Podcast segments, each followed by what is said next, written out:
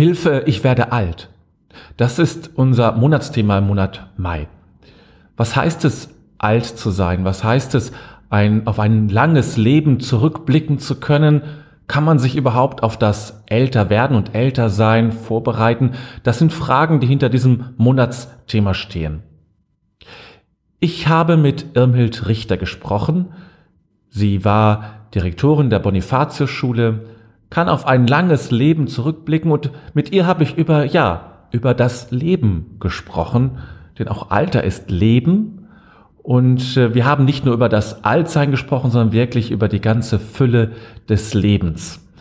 Und auch, ja, auch über das Altsein natürlich, das natürlich auch. Ja, du darfst dich freuen auf ein langes Interview mit vielen Einsichten, mit Begegnung von Lebensweisheit, von Lebenskunde, von Lebensgeschichte. Und das macht ja sicherlich auch das Altsein aus, nämlich Lebensgeschichte zu haben, eine Fülle von Erfahrungen und Bildern und Geschichten, Geschichtchen, Anekdoten zu haben und in sich zu tragen und damit zu leben. Ja, legen wir los. Ich heiße Irmhild Richter und ich bin 78 Jahre alt. Ähm, ich lebe alleine seit dem Tod meines Mannes im Jahr 1991 bin also jetzt schon länger Witwe, als ich verheiratet war. Ich habe zwei Kinder, sind verheiratet und ich habe fünf Enkelkinder. Ähm, ich lebe in der Mitte zwischen diesen beiden Familien hier in Hannover und ähm, mein Sohn ist in Frankfurt äh, sesshaft und meine Tochter in Oldenburg. Und so habe ich es also gut, dass ich mit ICE und IC die Kinder relativ schnell erreichen kann, wenn ich es dann brauche, wenn es gewünscht ist. Ähm, nach Absprachen. Ich fahre also nicht spontan zu ihnen, zumal ich auch äh, hier mein Leben, meinen Lebensmittelpunkt hier in Hannover habe und den auch gerne ausfüllen möchte. Gleichermaßen sind, ist mir das äh, Leben meiner beiden Familien sehr, sehr wichtig. Und wenn es äh, Anlässe gibt, äh, zu helfen, dann bin ich gerne bereit, alles hier stehen und liegen zu lassen und einfach hinzufahren. Ja, das ist also erstmal so mein Status jetzt im Augenblick. Ähm, vielleicht ist es auch noch interessant für Zuhörer zu wissen, dass ich nicht hier geboren bin. Ich bin keine Hannoveranerin, sondern ich stamme aus Schlesien. Ich bin in Breslau geboren und äh, das heißt, ähm, Bombennächte habe ich als kleines Kind erlebt. Ähm, ich habe die auch Eindrücke noch von der zerstörten Stadt. Ähm, ich habe Eindrücke, die für mich sehr prägend sind, von den letzten Transporten, die ähm, aus der Stadt rausgingen, die von den Russen, die damals schon vor den Toren standen, ähm, auch nicht angegriffen wurden. Ähm, und äh, in einem dieser letzten Transporte ist meine Mutter mit äh, meiner kleinen Schwester und mir ähm, dann nach Süden gereist, ähm, bis hart an die Grenze zur, Tschech zur Tschechoslowakei. Dort wohnte meine Großmutter, also die Mutter meiner Mutter. Sie hatte ein Hotel, und zwar direkt neben der wunderbaren barocken Wallfahrtskirche. Die, und diese Zeit dort, dieses eine Jahr, äh, das hat mein ganzes Leben im Grunde auch geprägt, auch mein Verhältnis zur Kirche geprägt. Ich erinnere mich gerne an diese Zeit dort. Ähm, die schlimmen Dinge, bis auf einen ganz furchtbaren Vorfall, sind für mich als damals äh, viereinhalbjähriges Kind ähm, eigentlich vorbeigegangen. Ich war immer gut versorgt mit allem, äh, war auch oder fühlte mich geschützt durch meine Mutter, meine Großmutter und auch meine Tante, die ähm, zwei gleichaltrige Jungen hatten. Und so waren wir also im Grunde eine Großfamilie. Und das habe ich als sehr ähm, ja angenehm empfunden, dass ich drei Erwachsene hatte, zu denen ich auch gehen konnte. Und mit ihnen sprechen konnte. Ähm, ich war schon vorher einige Male bei meiner Großmutter gewesen, also in den ersten Kriegsjahren, ähm, als äh, der Krieg sich anderswo abspielte, aber nicht in diesem kleinen Dorf. Und ich erinnere mich besonders an die Morgengottesdienste morgens um 6 Uhr. Ich schlief bei meiner Großmutter im Schlafzimmer und äh, es ist wohl so gewesen, dass ich dann auch, wenn sie aufstand um halb sechs, ähm, eben auch wach wurde oder sie hat mich geweckt, das weiß ich nicht. Jedenfalls, ich liebte es, an ihrer Hand in die Kirche zu gehen. Wenn ich mich recht entsinne, gab es noch kein elektrisches Licht in der Kirche und an dieses geheimnisvolle Dunkel, nur durch Kerzen erleuchtet am Altar, das ist mir sehr in Erinnerung geblieben. Ja, das ist vielleicht der Anfang meiner Spiritualität auch geworden. Das vermute ich jedenfalls. ähm, Im Jahr 1946 ähm, waren dann schon die Polen da, die das Land eben ähm, jetzt äh, zu besiedeln anfingen und auch in dem Haus meiner Großmutter ein Hotel ähm, wurden Polen einquartiert und das war ein sehr, sehr schwieriges, spannungsreiches Zusammenleben. Mm, auch mit sehr unangenehmen Erfahrungen. Damals wusste ja niemand, dass diese Polen, die da einzogen, selbst Heimatvertriebene waren, die aus dem Osten kamen und nun irgendwie Fuß fassen mussten. Das wusste ja niemand. Heute weiß ich das und ähm, stelle mir sehr vor, wie es ihnen gegangen ist. Ähm, ich bin jetzt nach dem Krieg und nach diesen vielen, vielen Jahren bin ich zweimal schon wieder in diesem wunderschönen kleinen Dorf äh, gewesen, in Albendorf und ähm, habe dann auch gleich noch neue Erinnerungen dort bekommen, die für mich heute noch wichtig sind. Zum Beispiel an die Tapferkeit der Frauen, die ja durch den Krieg alles verloren haben. Ähm, ein, ein Wohnzimmer, ein eigenes Bad, ein, ähm, eine Familie, die in Frieden und gemeinsam leben konnte. All das ist durch die Vertreibung dann später im Jahr 1946 ja vernichtet worden. Und der Anfang hier in Niedersachsen war unsäglich schwer. Auf der anderen Seite aber hatten wir, also unsere drei Frauenfamilien mit vier kleinen Kindern, ein ganz besonderes Glück, nämlich, dass unser Pfarrer aus Aldendorf mit uns im Transport war. Und das war unser großer Halt, das habe ich ja damals weniger spüren können als eben die Frauen, die von ihm eben auch getröstet und gehalten wurden. Auch als dann ähm, die Nachrichten kamen, langsam, langsam durch das Rote Kreuz eintrafen, wo ist ein Mann, ein ehemaliger Soldat, ähm, wieder zurückgekommen aus der Kriegsgefangenschaft? Wer hat es nicht geschafft, wer ist unterwegs gestorben, ähm, wer ist im Krieg schon gefallen und nun ist endlich eine Nachricht da über sein Schicksal. Das alles wurde aufgefangen durch diesen Pfarrer und die kleine Gemeinde, die sich da eben bildete. Wir müssen uns vor Augen führen, wir kamen hier in eine Gegend, in der bislang in den Dörfern noch niemals ein Katholik gesehen worden war. Wir waren also auch schon von daher so etwas wie Exoten und wurden beäugt und bestaunt, äh, dass wir eben jeden Sonntag zur Kirche gingen. Das war also ein, ein großes Wunder in diesem kleinen Dorf in, in der Nähe von Lockum, in dem wir gelandet waren.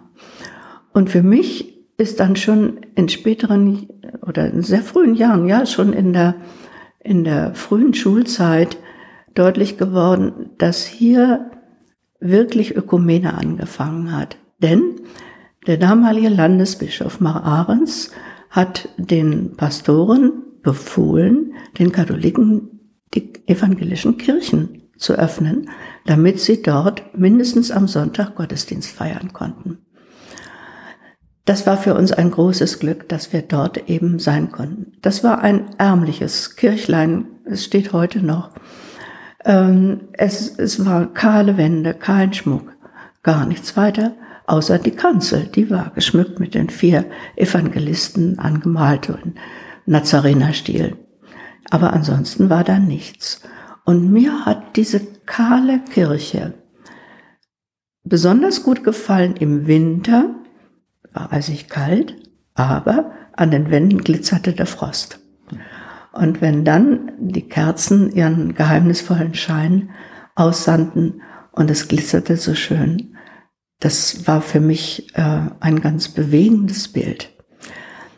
Ähm, ich hatte das große Glück, als ich lesen gelernt hatte, durfte ich die Lesungen, die Sonntagslesungen und wenn in den Ferienzeiten ich auch wochentags in der Kirche war, durfte ich vorlesen.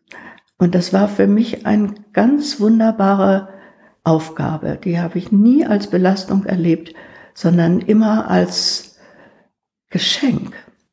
Und was mich da am meisten ähm, ja bewegt hat, das ist das, äh, der Prolog des Johannesevangeliums. Das wurde damals vor dem Konzil ja am Ende jeder Messe gebetet, gesprochen. Und ähm, ich erinnere mich und die Worte, ich kann es auswendig, die waren für mich, ähm, ja heute nenne ich es archaisch, im Anfang. Ja, wann ist Anfang? Der Anfang war das Wort. Das Wort, ja, das Wort, welches Wort? Und das Wort war bei Gott und Gott war das Wort. Also wie Glockenschläge, wie von einer großen, schweren, dunklen Glocke habe ich diese Anfangsworte erlebt.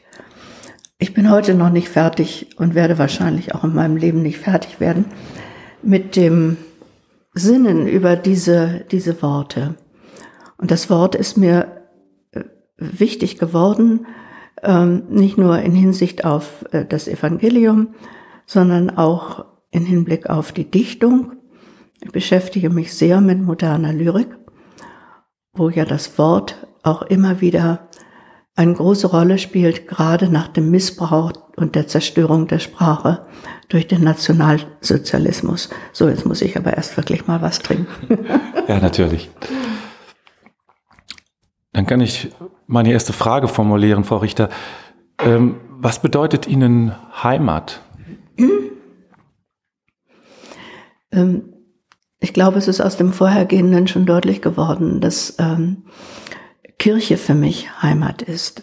Trotz aller schlimmen Dinge, die ich selbst auch in der Le Kirche erlebt habe oder die ich höre, lese, was zurzeit Thema ist, das finde ich ganz furchtbar. Und ich bin glücklich, dass ich das selbst nie am eigenen Leib erlebt habe, diesen sexuellen Missbrauch. Machtmissbrauch schon. Ähm, aber Heimat ist für mich eben wirklich Kirche, ähm, wobei ich mich immer wieder am Rand erlebe. Zum Beispiel, dass ich jetzt ähm, keine Gemeinde habe, der ich mich eigentlich zugehörig fühle.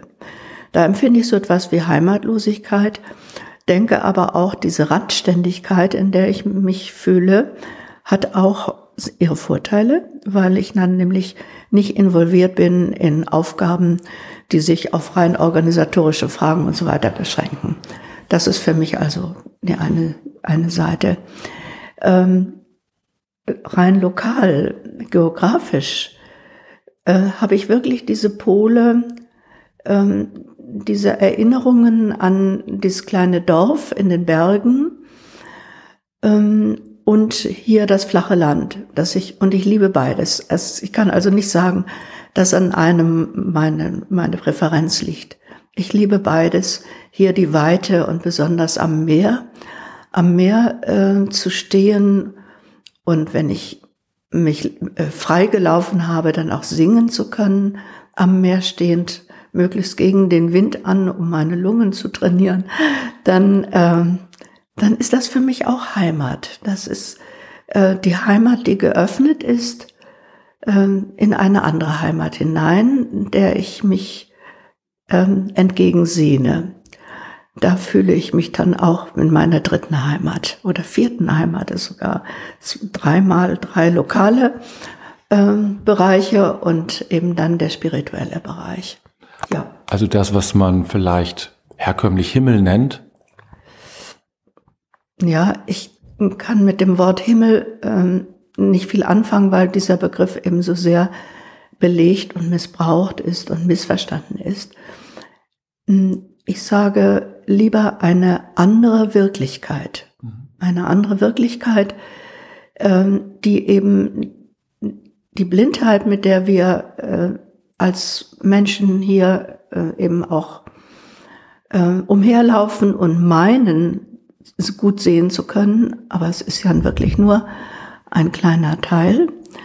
Ähm, aber die, dass dann die Blindheit, die jetzt unsere Krankheit ist, in optischer wie auch in äh, gesellschaftlicher und philosophischer und theologischer Hinsicht, dass die dann aufgelöst wird, mhm. diese Wirklichkeit. Ja. Gehen wir noch einmal ein bisschen zurück. Ähm, Sie waren dann hier in, ähm, ja, in Niedersachsen angekommen, haben ja in der Kirche war ein wichtiger Heimatpunkt. Wie ist Ihr Leben dann weiter verlaufen, auch Ihr berufliches Leben? Mit sehr vielen ähm, starken Eindrücken. Also zum Beispiel äh, in der Schule war ich eben von Anfang an ähm, das Mädel für ökumenische Fragen.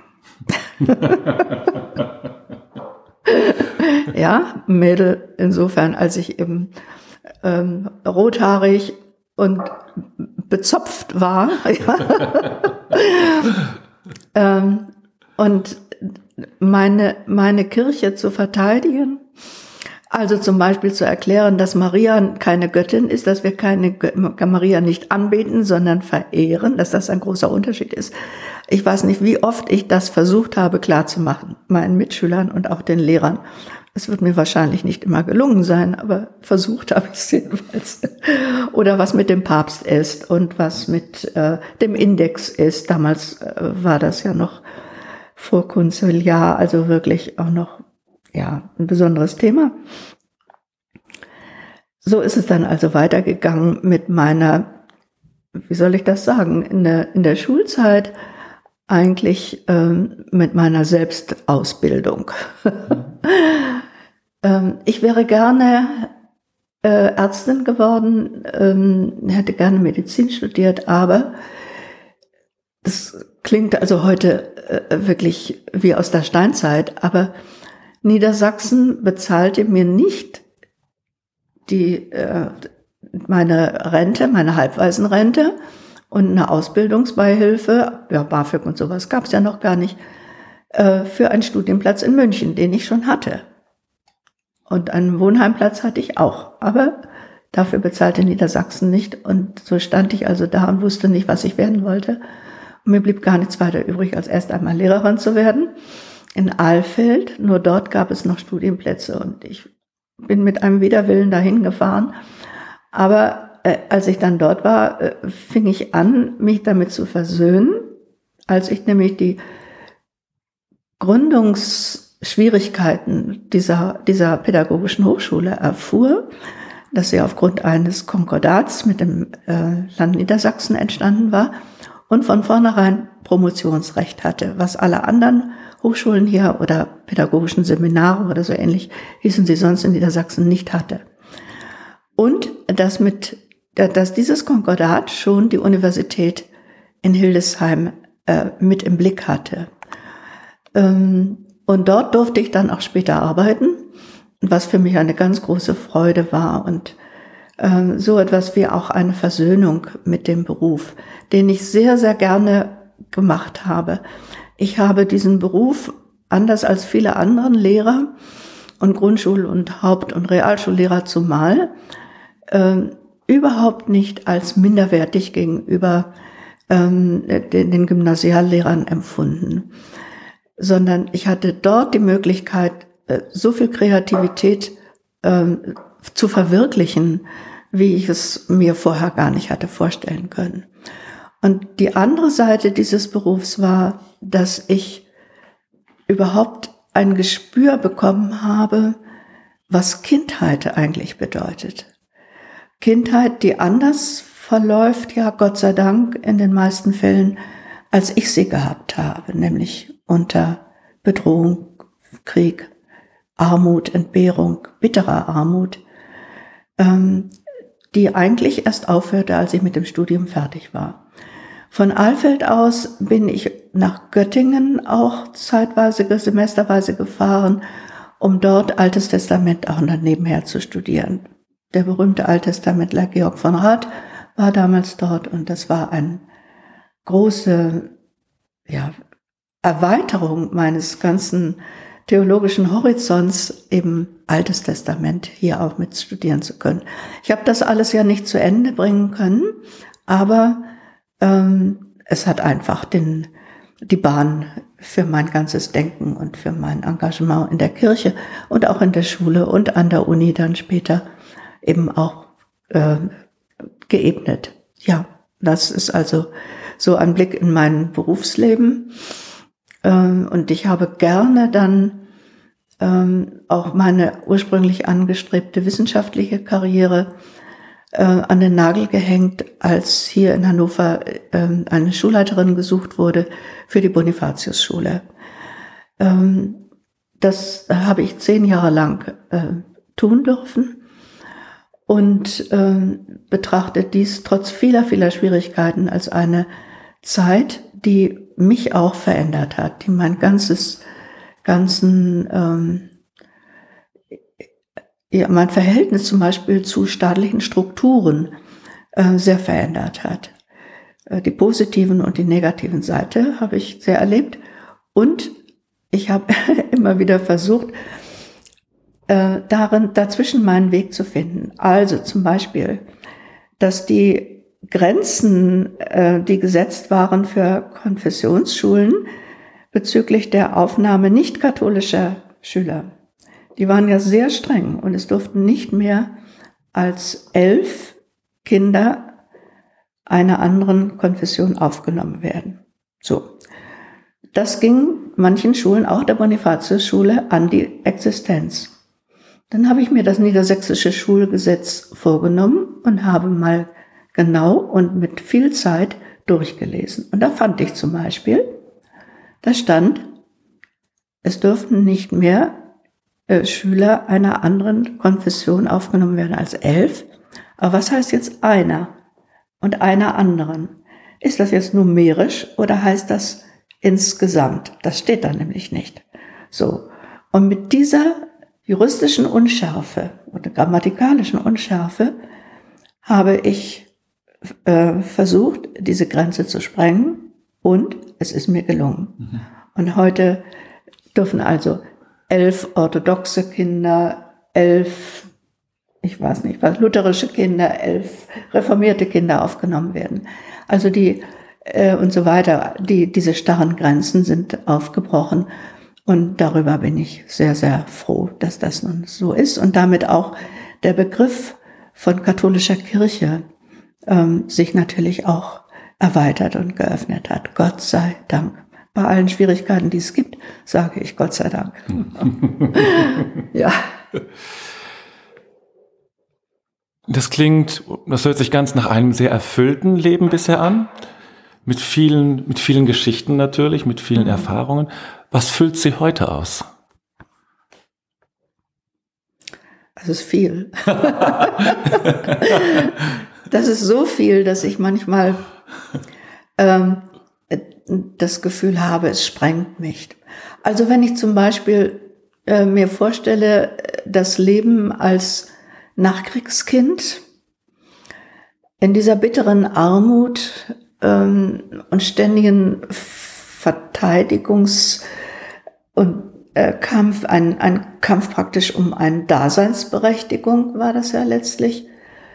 Und wie luxuriös ich heute lebe, dass ich eine eigene Wohnung habe, ein schönes Bad, ein, ein gesichertes Einkommen jeden Monat. Ich muss nur die Augen aufmachen und das Geld ist auf meinem Konto, dass ich etwas verschenken kann, ähm, dass ich zwei äh, wunderbare Kinder und, und ebenso gute Schwiegerkinder habe und fünf Enkelkinder, die mir nur Freude machen.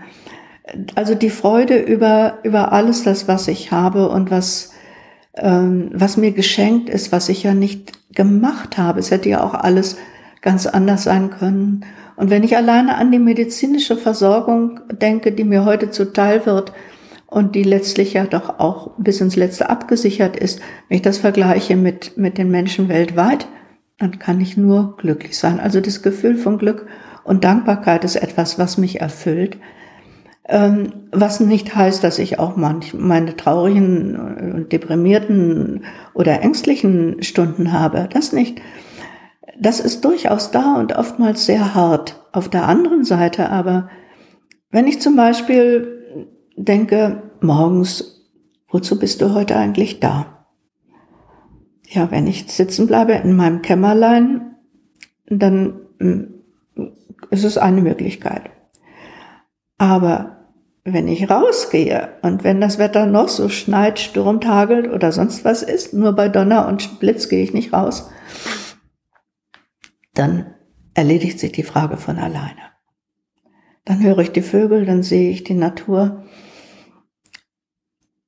dann sehe ich auch die Schäden in der Natur, wenn ich mich erinnere, die Wohnung, die ich jetzt seit 20 Jahren äh, bewohne, liegt an einem Park und am Anfang, als ich dort war, gab es Nachtigallen. Und es gab den Kleiber, den ich beobachten konnte, wie er am Baum rauf und runter kletterte. Und jetzt ist es ganz still und die Vögel singen so selten. Das ist für mich ein Schmerz. Ähm, und das zu, auf der einen Seite zu danken, dass ich es kennenlernen durfte und auf der anderen Seite eben auch ja, möglichst auf, darauf zu achten, dass ich nicht mehr kaputt mache als irgend nötig, dass mein Fußabdruck mein ökologischer nicht größer als es ist unbedingt nötig. Und deshalb habe ich mir auch ähm, auf dem großen Grundstück, auf dem unser Haus steht, ich wohne in einem großen Haus mit 48 Parteien, da habe ich mir zwei Beete angelegt, auf denen ich werkele und äh, immer wieder auch äh, Mitbewohner beschenken kann mit, mit Blumen oder Petersilie. Und ähm, wenn ich bei Mutter Erde bin, dann geht's mir einfach gut. Das gut. Ja, und äh, was für mich eine ganz große Bedeutung hat, das ist eben äh, die Literatur, die ich auch teilen kann in einem Lesekreis mit ähm, Menschen, die mir nahestehen. Und die Gespräche äh, dann über ein Buch, das ist für mich etwas ganz Großes. Ja, und ansonsten habe ich Freundschaften mit Männern und Frauen, eine ganz besonders intensive auch. Und ähm, das ist für mich äh, das Geschenk des, des Älterwerdens, des Altwerdens, äh, für das ich unendlich dankbar bin. Ja, ist damit ein bisschen Ihre Frage beantwortet. Ja, schon, schon. Auch das ist, äh, merkt man auch wieder, eine große Fülle, ja, an ja. Dingen, die, die Sie ausfüllen, aber auch die Sie tun, die Sie, wo ja. Sie sich engagieren wo sie engagiert drin sind, das, das höre ich immer wieder daraus. Ne? Ja. Eins habe ich noch vergessen. Ja. Obwohl ich schon so uralt bin, ich kann immer noch singen. Mhm. Und ich singe gerne hier mit äh, den Mönchen in der Zeller. Ähm, ich singe gerne mit im, im Chor von St. Clemens.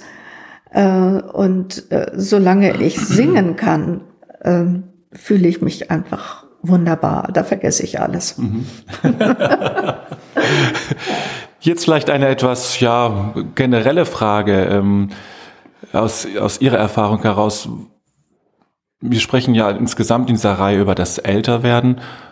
Aus Ihrer Erfahrung, aus Ihrem Leben heraus, worauf kommt es an beim Älterwerden? Worauf ist es Ihnen angekommen? Im Hier und Jetzt zu sein. Mhm.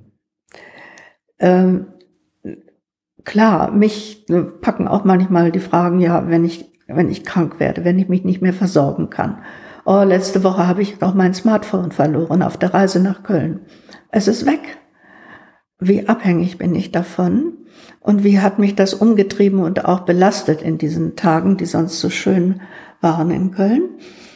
Ähm, das, da merke ich so die Grenzen meiner Aufmerksamkeit. Und dann frage ich mich sehr schnell, ähm, kannst du noch für dich selber sorgen? Bist du, das geht doch so weiter jetzt, dass du immer wieder was vergisst und dies und jenes falsch machst. Oder dass die Synapsen nicht mehr so richtig funktionieren, äh, wenn ich die Treppe runtersteige. Also, äh, das sind schon so äh, Sachen, die mich sehr auch beschäftigen. Auf der anderen Seite aber ähm, habe ich dann auch wieder das Vertrauen, es, und das äh, äh, entwickelt sich aus der Rückschau. Ähm, wenn ich solche Fragen die, habe, die mich äh, auch umtreiben, die mir Angst machen, ich habe schon so viel erlebt, äh, was wirklich bedrohlich war, wenn ich nur an den Tod meines Mannes denke. Ähm, ich habe es doch geschafft. Ich bin immer irgendwie durchgekommen.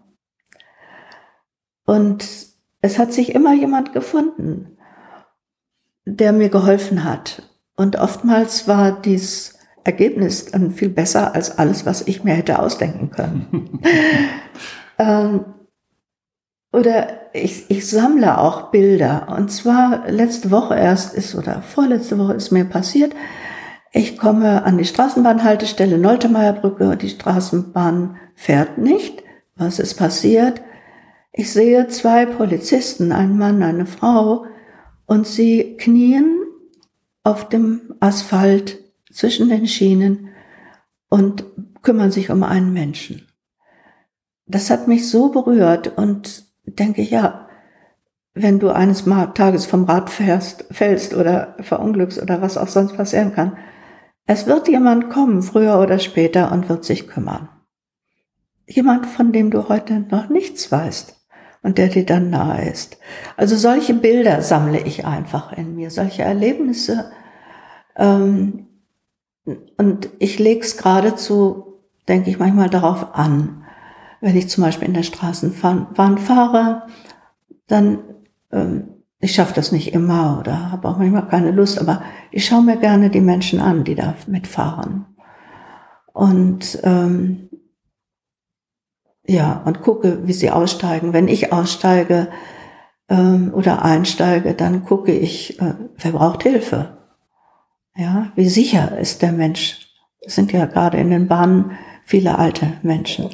Wie sicher be bewerkstelligt er eben diesen diesen Ein- und Ausstieg. Also äh, da einfach dies, dieses, den Moment, den Moment wahrzunehmen ähm, äh, und zu schauen, was geschieht hier? Mhm. Was geschieht?